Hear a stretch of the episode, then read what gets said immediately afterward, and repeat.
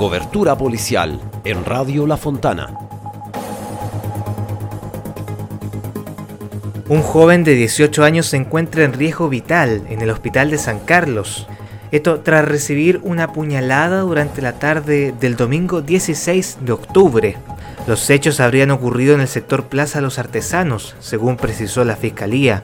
El ente persecutor se encuentra investigando el caso por el delito de homicidio frustrado. Según la fiscal subrogante de San Carlos, Carolina Mandiola, el intento de muerte ocurrió pasada las 13 horas del domingo.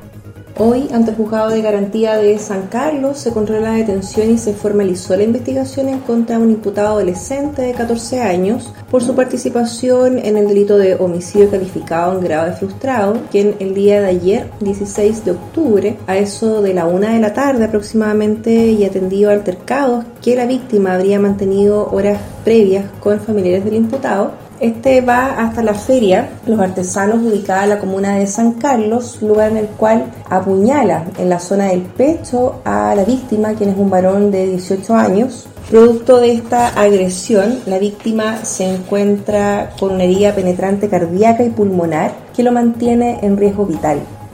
La fiscal pidió la privación de libertad del menor detenido argumentando que la libertad del imputado representa un peligro para la seguridad de la sociedad.